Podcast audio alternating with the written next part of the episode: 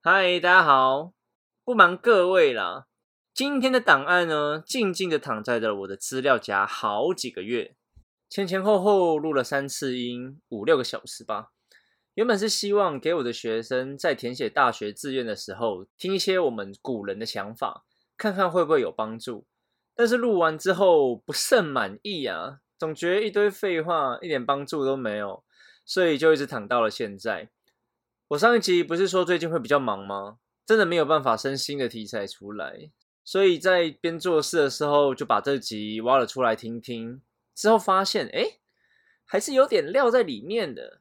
虽然跟录音当时的初衷不太一样啦，但是我觉得有些观点其实蛮值得一起讨论思考的，就在这边分享给大家啦。好，那我们要回到当时录音的情境喽。大家好，欢迎收听史塔克实验室，我是嘉豪。我是嘴哥，今天呢，原本我们要讲一些帮助高中生选填资源的事情。现在不是资源很多吗？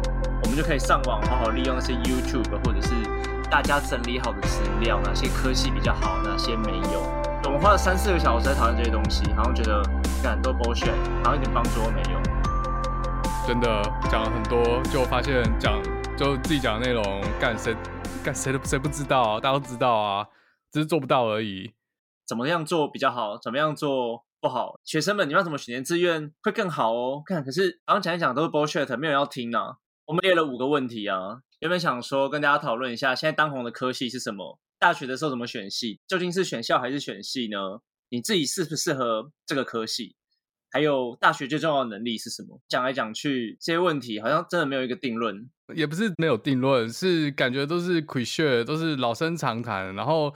实质的帮助也也就有限啦。我现实就摆那，社会架构就是这样。现在赚钱行业就是那些。如果你真的因为兴趣，不管是兴趣还是因因为就业导向，像刚才那几个问题，在每个人身上都会有不同的答案，而且有每个人自己适合的方式，所以很难讲一个通则，让大家都遵照这个通则去做。比如说，到底要选自己有兴趣的，还是选未来就业方便的？现实就是，我们不可能改变这个社会架构，不可能因为嘉豪和嘴哥讲了什么，这个社会就改变了，资本主义就消失了。就算是对岸社会达尔文主义也是一样嘛。社会架构不会因为老师或教育部推广，让高中生明白自己的兴趣，根据希望他们根据自己的兴趣选科系而改变。若若你的兴趣是有没有什么兴趣是一个现在目前很难赚钱的？如果你的兴趣是绘画，将来你毕业，这个社会也不会变成一个可以靠绘画赚大钱的社会。从小很喜欢画画，家长就会跟你说，如果你想要当画画的话，你只会到路边当乞丐而已。其实也是有人可以靠画图赚钱啊，或是甚至赚大钱，但是那个这样的人才是少数中的少数。对，因为最近访谈到一个建中的学生，我问他说：“你们自己在推甄的学校啊，那你们之后要考什么系数？”那回头看，跟我们当年好像也差不多，就是用分数高低去排戏嘛。然后现在夯什么就填什么，跟自己的兴趣还算符合就填下去了。过了十年、二十年，好像都是这样子。哦，二十年前嘴哥是这样选的，二十年后现在的高中生还是这样做。而且二十年前老师就想要用各种方法帮助我们找到自己的兴趣，然后希望我们根据兴趣来选科系。那时候有些人说，呃，如果你念了自己没兴趣的科系，那你可能。根本就念不完啊之类的，到了现在好像还是同一套嘛。我记得我高中的时候做过什么性向测验，就做性向测验变成有点就英国有点反了，就是大家知道热门科系哪些，就在做性向测验的时候会开始催眠自己有没有，就回答那些问题，就是希望回答答案，最后会让这个测验的结果去符合那些热门科系。就有点像是在催眠自己，适合去念那些热门科系，本末倒置的感觉。不知道你有没有做过什么性向测验？因为自己本身就是对理工科系的分数跟理解力是比较高的，那做性向测验的时候，就会觉得，嗯，我就是真的好像要偏向理工科系的那边的选项会比较好。最后的结果就像你讲的，会变成说，哦，性向测验出来，我就是适合念理工科，不适合念文科。但但我觉得兴趣这个东西很难讲啊，因为每个人在人生不同阶段可能会对不同的东西有兴趣。到底学生对哪个东西有兴趣？呃，喜欢物理就不能喜欢历史吗？我觉得这好像讲归讲，十年前学生怎么选的，十年后学生还是怎么选。像就我们之前也也聊到嘛，以前我是怎么选，我就是呃，当时什么东西热门，就呃资电的电机、资工，然后我那时候是物理的，那现在可能是材料。那物理其实现在应该还是蛮热门的，就就反正就是这四个，然后继续往下排，有什么化工啊，其他的。然后，哎，到现在到直到今天还是电机职工，为什么会这样呢？因为台湾的产业其实并没有改变，大多数的人还是就选科系的时候还是就就业导向，希望自己在毕业之后还是会有一份稳定的工作。通常要考量这两个因素，就是嗯，念这个科系到底以后会不会有一份不错的工作，然后刚好对这个东西也不排斥。那你要说有兴趣吗？这未必，因为不排斥跟有兴趣可能是两种不同的程度。那如果不排斥的话，可能你就可以就你要念这个科系，要念到毕业，可能就没问题了。十年前是这样，到到现在还是这样。以我来说的话，其实我还蛮喜欢物理和自然科学的，但我也喜欢写程式啊，因为写程式很方便，之后在电脑前面你就可以做出任何你想做的事情，就只需要一台电脑。可是我记得我小学的时候，大家应该小学都写过作文，说自己想当什么啊？就有些人想要当总统之类的。我自己小学我想当的是艺术家。那我小学的时候，我想要当的是音乐家，我想要呃变成一个很屌的音乐家。我到了国中，我还是想要当艺术家，我想要当我想要当漫画家，我想画漫画，我想画画，因为我从小就喜欢画画，所以都是跟艺术有相关的。你也知道，就是我后来念了研究所，还是念我念光电所。我光电所毕业之后，其实我有考虑转去念建筑系，因为我一直很喜欢做建筑设计。我有在准备作品集，想要出国念建筑系。作品集都做完了，后来还是选择了继续念理工。考量念建筑系这个成本，还有刚刚提到的毕业之后的收入，还有毕业之后是不是能够养活自己，说不定甚至连去。国外念建筑系的成本都收不回来，考量这些社会的现实之后，决定还是继续念了跟物理有相关的科系，那就电机系。大家的兴趣是有点配合现在的产业或者是现在的趋势，然后来去做他们自己认为的兴趣，去往上升大学，这就蛮吊诡的。对啊，全台湾最聪明的学生，全台湾最聪明的高中生都去选，都去选医学系了，然后最后都选医学系，然后。不然，如果念二类的话，就去念现在二类什么资电嘛，电机、资工。然后在一类的话，我不知道一类现在是什么，是还是法律嘛？可能已经不是，已经是金融了。所以跟我说，这些成绩最好的高中生，头脑最好的高中生，他妈全部都对医学系有兴趣，我才妈我才不相信。真的，而且你也不可能只对一个东西会有兴趣而已啊，你一定是多方尝试。对啊，就像嘉豪常跟我讲山上优雅，所以我就推断他喜欢山上优雅。但是嘉豪喜欢山上优雅，他就。不能喜欢富田姐妹嘛？这他可能两个都喜欢啊。就是说，你喜欢物理又喜欢化学，你就不能喜欢地理和历史吗？如果你喜欢电机，就不能同时喜欢中文吗，或是文学吗？这是不抵触的。人可能有不止一个兴趣啦，所以选填志愿就很像逼一个高中生一定要从他众多兴趣里面选一个。台湾体制内的教育就是逼迫你在基本学科里面强迫你去选一个。你比较有兴趣的东西，但其实世界很广。到大学之后，你会发现，就算是理工科系好了，分蛮多分门别类的，像资电、物理、化学、材料、机械，其实学的东西都还是有一点不一样。那很难会去让高中生知道说我对什么有兴趣。对他们来说，好像都是理工类型，都是一样的。对啊，所以我真的不知道为什么教育部或是师长要一直强调。就是我们要选自己有兴趣的科系，因为现实就不是这样做的。我觉得大部分学生或者是大部分家长在希望自己小孩选科系的时候，多多少少不能说多少，我觉得百分之八十趴以上吧，还是去参考这科系未来就业有没有市场，呃，就业有没有问题。我觉得这才是。主要在考量的对象，那你要说用兴趣来选科系，然后要改变这个事实，我觉得不可能，因为产业没有改变嘛。其实也不止台湾，其他国家也是这样，大学只有一个主修嘛。可是像美国就进去是不分科系的啊。像我之前看美国的 YouTube，他们在念大学的时候，其实。你就算是念 business 的，你还是要去念看一些 artist 或者是其他 science 的课程。台湾现在不是也在推大学先不分科系吗？对啊，但是以目前来说还是不普遍啊。对啊，像美国是这样啊，就是美国可能每个学校不一样，然后我们学校是这样，就分两种，一种是如果你很优秀，很优秀，而且你高中的时候就很确定自己要念什么科系，可然后前提是你真的很优秀。呃，还有另外一个前提啊，就是热门科系，比如说现在美国最热门科系二类的话，他们没有分类组啊。可是，但我用台湾方法讲，二类的话是职工，那三类的话就是生物。那美国为什么要念生物？因为念呃，美国要当医生的话是要做学士后的医学，就是你大学要念一个跟医学比较有相关，呃，然后再念一个叫 pre med 学程。那生物就是跟医学最相关，所以要当医生的就要大多数人去念生物，很多人就想要念生物或职工。那美国还有另外一种是，如果你高中真的很优秀，非常非常优秀，学校录取你就会直接让你录取 CS major 或是生物。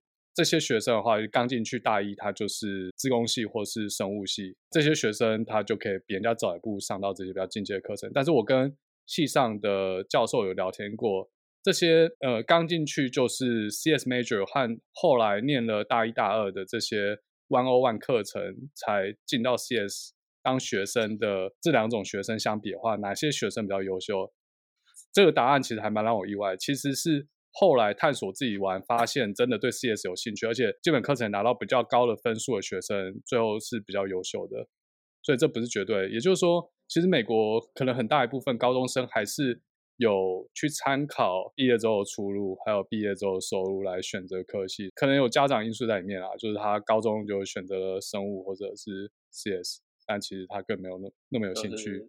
可是我觉得比较有差别或者有差距的是探索的部分。美国是从高中或国中就开始选修科目，在探索这个未来的这个科目或者是你的 major 到底适不适合你。我觉得这蛮重要的，而不是像台湾一样，就是真的非常基础的学科，数学就是数学。很多人以为自己数学很好，可能跟这个人相处久了，会觉得他逻辑或者是就是抽象能力很差，但他的 calculate 非常的强，他计算能力是非常好的。但他就会在台湾的体制下，会觉得他的数学很好，这是一件蛮奇怪的事情。在台湾是这样，但是在国外的话，就数学这个东西来说，你也知道，它其实分的东西是非常细。像你的例子比较像台湾在考数学，没有去考逻辑吧？对啊，所以不不考这个。所以讲到这个，你会觉得在台湾呃，在考理组的时候，搞得很像贝壳。你说化学吗？化学是的确蛮像的。其实不止诶，有些人会把理组的科目拿来当文组这样背，就是背公式、背题型，然后看到那个题型，他直觉反应，知道怎么解。我觉得这超对啊。其实美国也是啊，如果你要考考，你你要找那个软体工程师嘛，那也是去做去去刷题啊。对啊，那你看那个题目一出来，你就就套 template，你就知道怎么写啦，也是刷理口一样东西啊。考试就这样，很难的啊。就除非去学法国有考那个申论题啊，可是。台湾有多少师资有能力去改申论题？那申论题要怎么样客观？这也很就台湾没有这样做这样的训练啊。除非阅卷老师的水准大家可以认可的话，不然这感觉也是蛮难成真的。兴趣这种东西真的太模糊了，到底什么是你的兴趣？完全没有一个定论可以可以讲。对，而且另外一个我们在 argue 兴趣这一点，还还有另外一个嘛，就是你有兴趣的事不一定有。这个对应的科系啊，而且就是你你有兴趣的是现在都还没有出现在这个世界上，因为你还没有接触过，所以你怎么知道你没有兴趣？说不定根本就还没有这个产业，没有这个科系。比如说以前十年前没有电竞啊，哎，十年前可能有啦，二十年前没有电竞，没有芳疗，没有什么音乐治疗，但现在都有了。那十年前难道就没有人对芳疗有兴趣吗？可能有啊，只是他他没有东西念啊，他没有呃，现在有芳疗系吗？其实我也不知道。但有音乐治疗啦。以前对这有兴趣的人，他没他没有他的科系念，他可能就只能念去念台大电机这样。是没错，可是也是有跟这个国家的产业会有强相关呢。就像是我们之前有聊到那个 IKEA 是芬兰嘛？忘记了北欧北欧那些国家啦，设计系永远是前几志愿啊，就好比是台湾的这些支电类型是前几志愿一样。这个国家的产业哪些强盛，哪些科系就会好。IKEA 应该是瑞典，瑞典哦，对，瑞典。像你刚刚讲的电竞系那些，可是他们学到的东西是真的有用的吗？现在电竞系教什么？我我不知道哎。像现在真的有电竞系吗？好像某私立大学有，或是科大好像有。我没有很认真的研究，我看到他们有教一些电脑绘图、电脑视觉，还有一些比较基本的应用，就方便培养游戏开发的人员。如果你要开电竞系，你觉得要开什么课？我是觉得可能要开统计啊，培养电竞选手选手这件事，是一个好的电竞选手，你数学肯定要好哦。不管玩什么游戏，游戏其实 optimize 某件事，比如说你玩世纪帝国你，optimize 你的经济，那个村民怎么配，要怎么使用掉最多的资源，要怎么减少损失。玩 MOBA 游戏也是啊。你要怎么打钱最快？你要怎么走位可以让你打钱速度最快，让你的装比人家好？对，还要上实验课，就是你要从做实验去推断后面的这个方选是怎么写的。这是因为我知道现在很多电竞选手，他们真的都要去做这件事情啊，就去就比如说《世纪帝国》，五个村民采珠，六个村民采珠，七个村民采珠，哪一个的效率最高？这样。电竞科学化跟运动一样，有没有？就是你玩那个打球，打 NBA、打 MLB、NFL，他们也都是科学化训练，所以电竞应该也是进入科学化训练。学生们，他们不管是什么国家的人，不会完全以兴趣来做自己选科系的唯一依据啦。他们还是会用毕业未来就业的考量作为依据，然后去选择自己可能比较想要上哪些科系。对啊，所以其实，在实物上，兴趣真的可能不是 first priority。像是，如果如果你问我喜不喜欢物理，对物理有没有兴趣，我说我喜欢啊。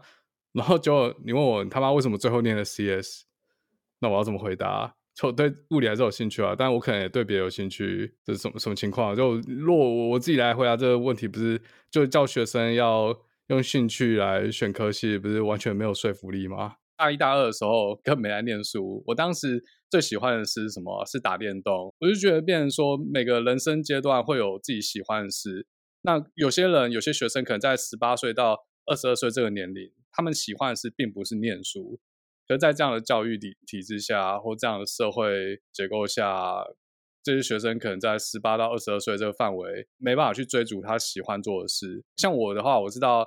大二下或者大大三上才又重新开始拿起书本好好的念书。当我做这件事的时候，其实我发现物理还蛮有趣的。如果我真的开始深度了解这个学问，到底在教给我们什么东西，其实我对物理是有兴趣的。即便到我现在，我还是会去看一些 Nature Physics 或是 Nature 文章来来了解现在物理界最新的发现或者最新的研究。所以说，当时以我自己的情况，我觉得念物理系对我来说是 OK 的。当然，我有看到我很多同学后来大学毕业之后就去念别的科系了，他们可能出国，有像我的同学去念设计了，或是就。不继续念物理了。那大部分我的同学是转去念支电啊，可能光电，然后电机，最后选择进了台积电。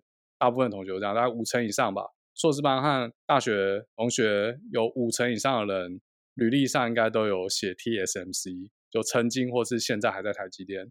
我觉得这个问题有点复杂。像我大一、大二的时候，其实没什么在念书，然后被当了超惨的。其实我高中也没什么在念书啊，只是到了大学更自由了。当时最有兴趣的东西是打电动，很多同学大家都在打电动，然后大家都被当包。一直到了大三才开始重新回到书本，又觉得哎，已经玩的差不多，已经没有游戏可以玩了，所以又回去呃上课。那我大一、大二其实翘了蛮多课的，作业可能也不是自己写啦，这可能大家都知道。呃，那个。要讲出来，作业都自己写的时候，然后也回重新回到教室去上课，就可以发现，其实自己对物理还是有兴趣的。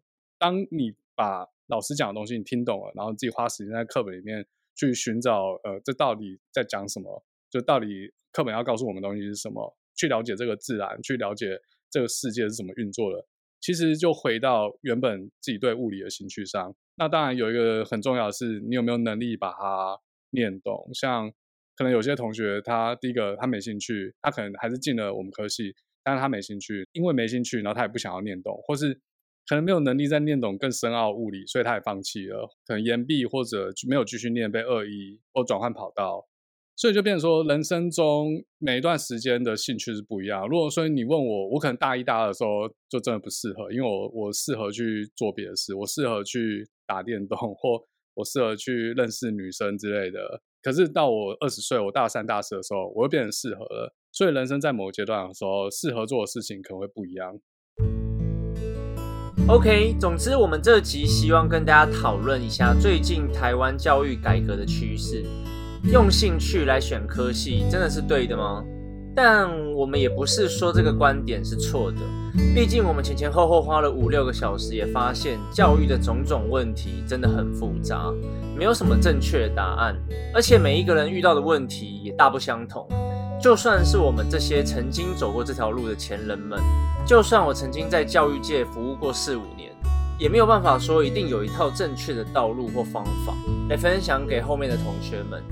这些复杂的问题，相信大家也走，所以我们这集就不强迫推广任何的概念跟想法给各位，我们只提出问题，至于答案就留给大家自己思考思考啦。